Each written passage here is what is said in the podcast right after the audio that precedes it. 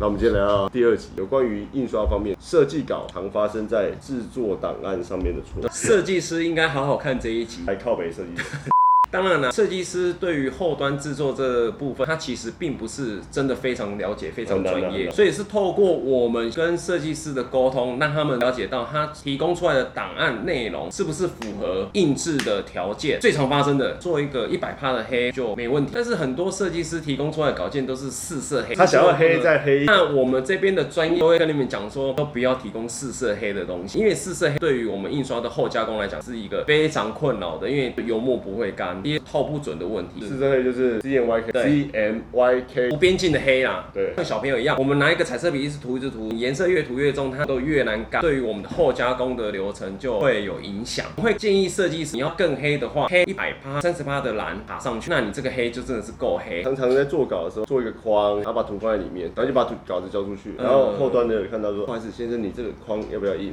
其实这个框有很多的含义，专业的设计师来讲，他就会做一个工作区，但是很多的设计师做一些框线是要砸形砸掉的、啊，对或者是剪裁对剪掉的，但是他并没有把它做在另外一个图层当中。如果这是你的已拉画面的话，就这边，这边再往上一点点有一个图层，多开一格，对，然后把刀模放在这个图层，把你的图对放在这个图层，然后你上批的区域放在这个图层，这样对类似像对，然后全部眼睛你全部打开，呃这就一知个道你要的做后加工流程是有哪些。对你在做图层的这个动作非常重要。印特色跟试色，这个有常常碰到嘛？其实说真的啊，这要看你老板有没 有钱。嗯特别是说真的，就是你 CNYK 无法达到你想要的效果的时候，你要设一个特别色，去属于专有你在这个部分所呈现出来的内容。试色的话，大家就知道是 CNYK。假设你 CNYK 可以达到你的颜色想要呈现的效果内容的时候那就试色印，就好了那就试色就印就好，不见得你一定在陪同看到的对，你也可以自己设一个独一无二的特别色。所以说，特别色跟 CNYK 其实要看每个稿件或是您想要呈现的内容，达到您的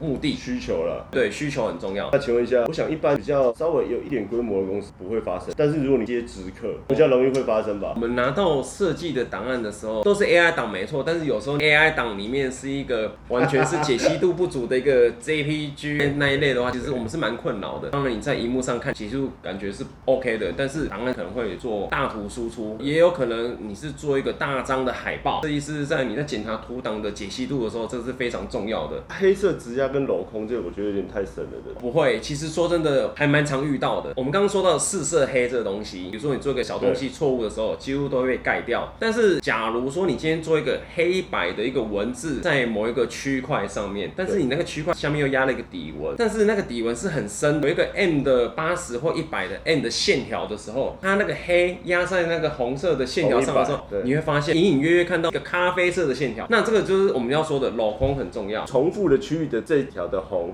你对要把它拿掉。我跟你一秒钟出讲，那来个不是在档案的时候看得到，是在印制的时候才看得到， 甚至于最夸张的是在交货的时候才看得到这个东西。今天你要黑直压的时候，你要记得直压，你压得过去，当然你可以直压；但是你压不过去的时候，你要记得做镂空。最后一个要靠背，哦，这个最常发生，大概十个稿件至少有九个。 一个失误就是出血没拉好，很多人不知道出血是在干嘛的。就是今天我们要砸型一个爱心然后或是圆形、星星的形状的时候，我们一定要做超出你想要的尺寸以外的区块，我们那个叫做出血，这样才不会会露白边。对，台湾市场是做做三米。天地左右，血三米，当然你可以有时候版面排的比较紧，或者真的没有区块的时候，至少也要两米比较保险。预防后加工的时候有问题。对，有时候你是拉一个图当做你的底图，你要记得把那个图档再往外拉。因为对其实很很多后加工，其实很多都是用人力，可是人力一定会有误差。对出血的重要就是我们可以用出血去弥补、去盖掉我们尺寸上的小误差，所以说出血非常重要。好了，就这样。下拜。